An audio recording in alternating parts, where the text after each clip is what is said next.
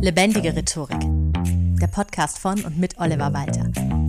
Jeden Montagmorgen eine neue Folge mit Tipps, Tools und Talk zum Thema Rhetorik und Kommunikation. Hallo und herzlich willkommen zu einer neuen Folge Lebendige Rhetorik. Heute geht es um Metaphern, Metaphern-Fails und worauf es bei einer Metapher eigentlich ankommt. Da beißt die Maus keinen Faden ab. Und das war auch schon eine Metapher. Also ein metaphorisches Sprichwort. Aber nachdem es in der letzten Folge ja um Schimpfen ging und um das Schimpfwörterbuch deutscher Sprache, auch sowas wie Du Schwein ist eine Metapher. Weil wir natürlich nicht wirklich behaupten, der oder die andere wäre jetzt ein Borstentier, sondern weil wir damit sagen wollen, diese Person hätte bestimmte negative Eigenschaften mit dem Schwein gemeinsam. Wobei Schweine eigentlich sehr intelligente Tiere sind, aber sie galten halt immer als unrein, minderwertig und so weiter. Nennt man dich dagegen einen Löwen, dann ist das vermutlich ein Kompliment. Also so Redensarten wie gut gebrüllt, Löwe. Es gibt unfassbar viele Tiermetaphern. Du Aasgeier, du falsche Schlange, du Zecke. Relativ neu ist die Heuschrecke für gierige Investoren. Also in den meisten Fällen sind solche Tiermetaphern eher negativ besetzt, außer wie eben im Beispiel mit gut gebrüllt Löwe oder wenn man sagt, du bist aber ein Fuchs, wenn jemand sich besonders schlau angestellt hat. Die Metapher ist für mich das wichtigste und wirkungsmächtigste rhetorische Stilmittel, das es überhaupt gibt. Die Königin der rhetorischen Stilmittel. Und deshalb, auch wenn ich sie damals in einer Folge über rhetorische Stilmittel schon mal angesprochen hatte, bekommt sie heute nochmal eine eigene Folge. Und dass die Metapher so unglaublich wichtig ist und das rhetorische Stilmittel schlechthin, das brauchst du mir jetzt gar nicht einfach so glauben, sondern ich belege es dir gerne wissenschaftlich. Tatsächlich ist die Metapher nämlich wahrscheinlich das am besten erforschte rhetorische Stilmittel. Da sind sie alle mit dabei, also nicht nur in der Linguistik oder sowas, sondern auch in der Psychologie, Neurowissenschaften. Die Wissenschaft hat sich sehr, sehr viel mit Metaphern befasst. Dass man auch das Ganze mit Computertomographie und so weiter durchgeht, was für Gehirnareale werden angesprochen, wie kommt es, dass wir den bildlichen Sinn von Metaphern verstehen und das nicht alles wortwörtlich nehmen. So wie ein Computer das tut und, wenn ich ausdrücklich gelernt, vermutlich auch KI noch immer, da gehen die Fortschritte so schnell, dass ich das jetzt nicht hundertprozentig sagen möchte, aber so war es zumindest sehr lange, dass sich auch KI mit dem Erkennen von Metaphern noch sehr schwierig tut und deswegen auch bei so Übersetzungsprogrammen, wenn man einen Text automatisch übersetzen lässt, teilweise sehr lustige Dinge dabei rauskommen. Das heißt, das Verständnis von Metaphern ist etwas zutiefst Menschliches. Aber mal der Reihe nach. Zuerst definieren wir mal ganz kurz, was eigentlich eine Metapher ist, wofür sie gut ist, und dann gehe ich auf diese Studien ein und danach zeige ich dir ein paar Dinge, die du definitiv beachten solltest, wenn du Metaphern einsetzt. Zuvor der Hinweis, auch das ist in gewisser Weise eine Metapher. Gerne begleite ich dich auf deiner Reise zu einer besseren Rhetorik als Coach und Trainer. Schau gerne mal auf meine Website lebendigerhetorik.de oder kontaktiere mich gerne über post at walter-oliver.de oder Feedback zum Podcast gerne an feedback at rhetorikpodcast.de. Gut. Gehen wir rein. Was ist denn jetzt eigentlich eine Metapher? Die Metapher geht schon zurück auf Aristoteles aber nicht nur auf seine Rhetorik, das Buch, dessen Titel bis heute für Redekunst steht, sondern auch in der Poetik. Die Metapher ist nach ihm eine Übertragung eines Wortes auf etwas anderes. Bei Aristoteles heißt es da, entweder von der Gattung auf die Art oder von der Art auf die Gattung oder von einer Art auf die andere oder als Analogie. Letzteres ist quasi ein Vergleich, nur ohne dieses wie. Das ist ja wie, sondern man verwendet es einfach. Also zum Beispiel sagt man nicht, du bist ja langsam wie eine Schnecke, sondern man spricht einfach vom Schneckentempo oder der Warteschlange. Bei sowas wie ein Tropfen auf dem heißen Stein kommt dagegen noch viel deutlicher diese bildhafte Ebene raus. Und wir Menschen übertragen gerne unsere Eigenschaften oder Fähigkeiten auf Tiere und auch Dinge. Die Sonne lacht oder der Himmel weint. Oder in der Bäckerei sagt jemand sowas wie, also dieses Croissant, das lacht mich ja an. Da übertragen wir eben von der einen Art, wie Aristoteles es sagte, auf die andere. Also von uns Menschen auf andere Wesen oder Dinge. Oder eben wie in den Beispielen mit den Tieren. Entweder vom Tier auf den Menschen oder umgekehrt. du Fuchs, du Schwein und so weiter. Auch das Auge des Sturms gehört ja da dazu. Der Sturm sieht damit ja nicht wirklich was. ist ja logisch. Ein Vergleich ist oft etwas komplizierter. Mit diesem, das ist ja wie, und dann muss man es teilweise noch ausführen, was man damit genau meint mit diesem Vergleich. Bei der Metapher sollte das sofort ersichtlich sein. Und wozu jetzt das Ganze? Naja, eine Metapher soll Abwechslung bilden, Lebendigkeit in die Sprache bringen.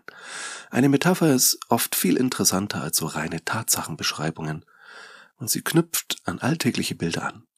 Sie macht unsere Sprache eben lebendiger, bunter und im Idealfall lässt sie eben diese Bilder in den Köpfen entstehen. Sie schmeißt dabei dieses Kopfkino an. Was dabei tricky sein kann, schauen wir uns gleich an, aber im Idealfall entsteht eben wirklich Kopfkino im Kopf deines Gegenübers, ohne dass du eine komplette Geschichte erzählen musst, wie zum Beispiel beim Storytelling. Es reicht so ein Begriff, den wirfst du hin und zack, entfaltet sich da was. So. Das jetzt aber nochmal zur wissenschaftlichen Betrachtung. Denn genau diese Wirkung der Metapher wird ja auch zum Beispiel in Werbung und Politik bewusst genutzt. Ich hatte schon mal eine Folge gemacht zum Thema Priming und Framing. Und tatsächlich spricht man in der Forschung auch von metaphorischem Framing.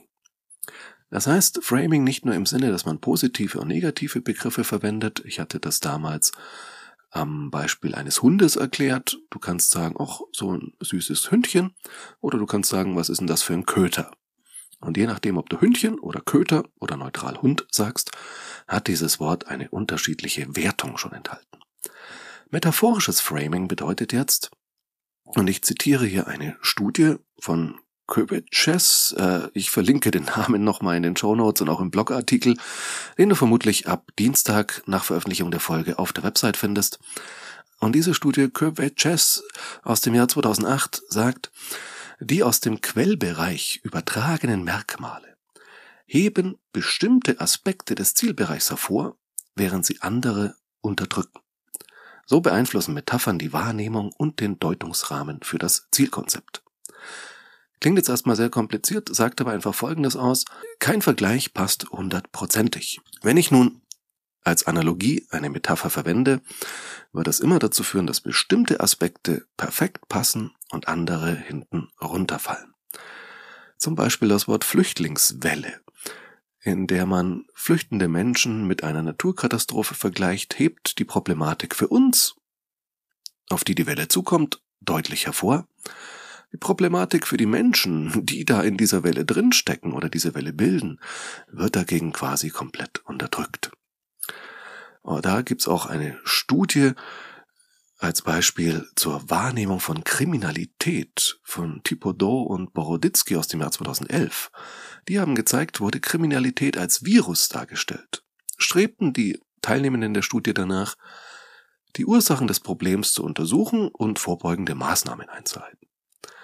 Wurde die Kriminalität dagegen als Bestie beschrieben, tendierten die Probanden dazu, mehr Gefängnisse zu errichten, Kriminelle wegzusperren, stärkere Strafen und so weiter.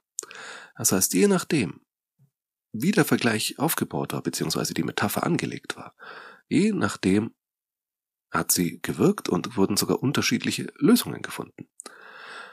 Und das Ganze unbewusst, das ist das Spannende auch an Metaphern, Lediglich drei Prozent der Teilnehmenden gaben damals an, dass sie von der Metapher bei ihrer Meinungsbildung irgendwie beeinflusst worden wären. Dem Rest war es einfach gar nicht klar.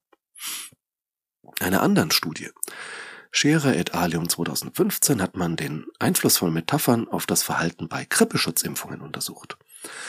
Das heißt, es gab drei Metaphern, einmal die Krippe als wildes Tier, einmal als Unkraut und einmal als feindliche Armee, und in der Kontrollgruppe wurde keinerlei metaphorische Sprache verwendet.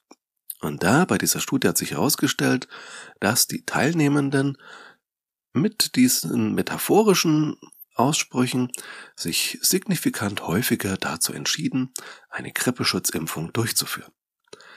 Das heißt, auch Metaphern mit negativ assoziierten Emotionen können dann zum Beispiel Angst auslösen, besonders vorsichtig zu sein, und dann lässt man sich eher gegen das wilde Tier, das Unkraut oder eine feindliche Armee impfen, als wenn einem das Ganze rein rational erklärt wird. Das bedeutet, rhetorische Stilmittel wirken und gerade die Metapher hat eine nachgewiesene Wirkung, die sich wirklich in solchen naturwissenschaftlichen bzw. psychologischen, soziologischen Studien nachweisen lässt.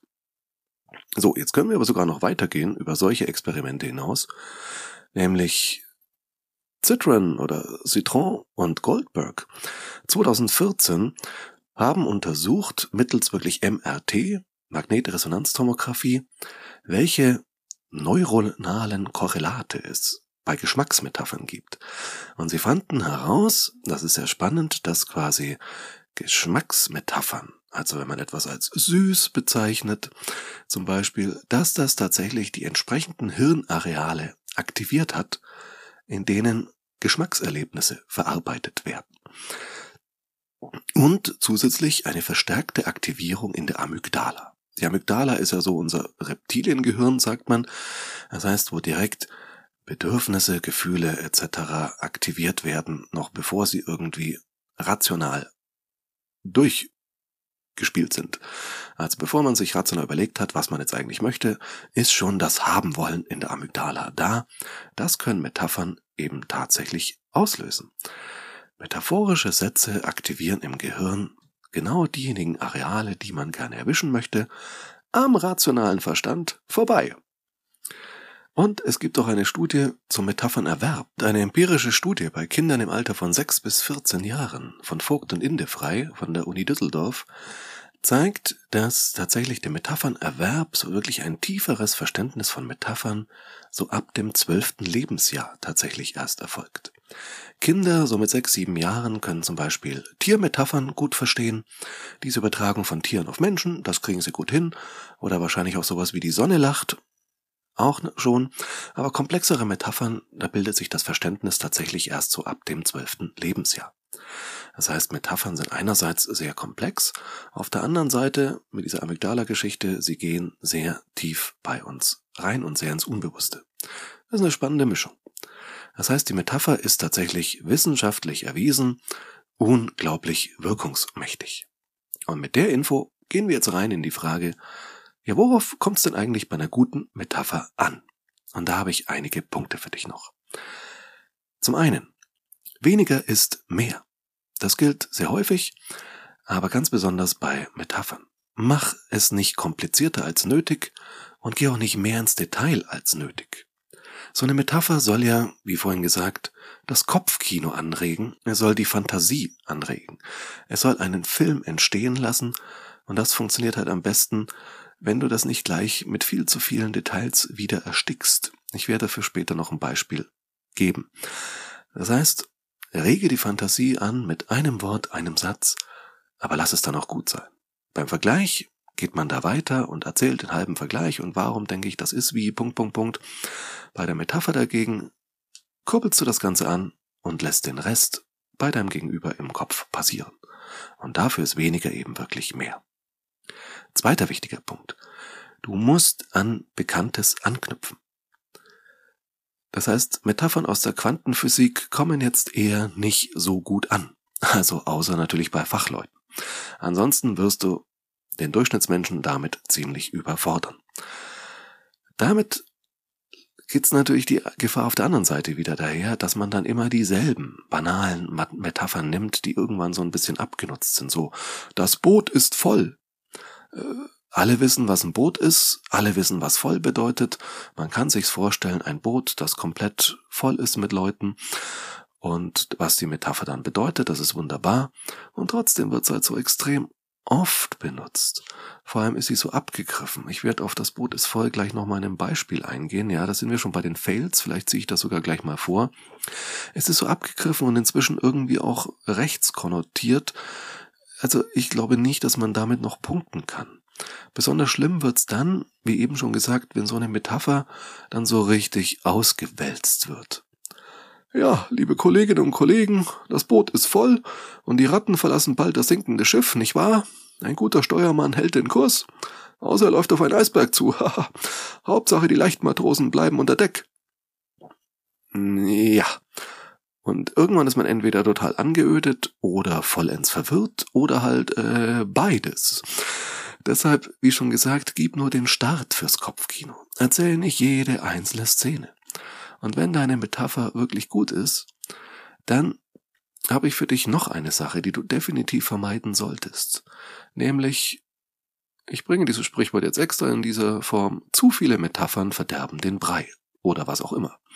Also wenn deine Metaphern wirklich wirken und du dann zu viele Metaphern nacheinander abfeuerst, dann kommt es bei den Zuhörenden zu so einer Art Overload. Also die können sich auf das einzelne Bild, das du in dem Kopf entstehen lässt, gar nicht mehr konzentrieren, weil du schon gleich das nächste nachschießt. Es ist so, als würde man durchs TV-Programm zappen. Ja, da bleibt nichts hängen. Ständig umschalten, umschalten, umschalten. Deshalb gilt eben für die Metapher, noch mehr als für jedes andere rhetorische Stilmittel, weniger ist definitiv mehr. Und dann sind wir auch schon nochmal bei einem klaren Fail, den ich dir noch mitgeben möchte. Und zwar habe ich tatsächlich mal eine Einladung bekommen von einer Fußpflegerin, die die Praxis neu aufgemacht hat, mit der Einladung zu einer Schnupperstunde bei der Fußpflege. Und diese Metapher hat dummerweise auch funktioniert. Ja, äh, ich hatte ein Bild im Kopf und einen Geruch im Kopf, bei dem ich gesagt habe, nee, ich weiß, was die gute Frau meint. Aber das Bild und vor allem der dazugehörige Geruch, der bei mir entsteht, ist nein, ich möchte keine Schnupperstunde bei der Fußpflege. Danke, wirklich nicht. Ja, das ist eben immer zu beachten und immer die Gefahr, wenn man solche schönen Metaphern an sich, solche auch weit verbreiteten Metaphern wie Schnupperstunde eben einfach für alles Mögliche verwendet, wo ich den Begriff Schnupperstunde schon gelesen habe, beim Kinderballett. Ganz ehrlich, da sind wir schon im kriminellen Bereich. Stell dir mal vor, du gehst zur Schnupperstunde beim Kinderballett. Also, äh, nein. Ja, also, du weißt, man kann sich denken, was gemeint ist, und trotzdem entstehen da Bilder, wenn die Metapher wirkt, die man eigentlich nicht haben möchte. Deswegen nur die wirklich gut ausgewählte Metapher, die keine reine Phrase ist, wird überzeugen. So. Jetzt lade ich dich ganz herzlich ein. Finde Metaphern, die für dich passen. Überleg dir, welche Metapher könntest du für vielleicht sehr wichtige Zusammenhänge, die du in deinem nächsten Vortrag, deiner nächsten Rede oder auch einem Gespräch anbringen möchtest, verwenden. Und lass es mich gerne wissen. Feedback ist des Podcasters Lohn. Schreib gerne an feedback at rhetorikpodcast.de. Und wenn ich etwas für dich tun kann, beim Thema Training, Coaching oder auch einem Impulsvortrag, einer Keynote, dann hör auf die freundliche Stimme jetzt im Abspann. Vielen Dank fürs Zuhören und bis zum nächsten Mal. Das war Lebendige Rhetorik, der Podcast von und mit Oliver Walter. Jeden Montagmorgen eine neue Folge mit Tipps, Tools und Talk zum Thema Rhetorik und Kommunikation. Wenn du Oliver Walter als Experten für lebendige Rhetorik buchen möchtest, schau doch mal auf www.walter-oliver.de.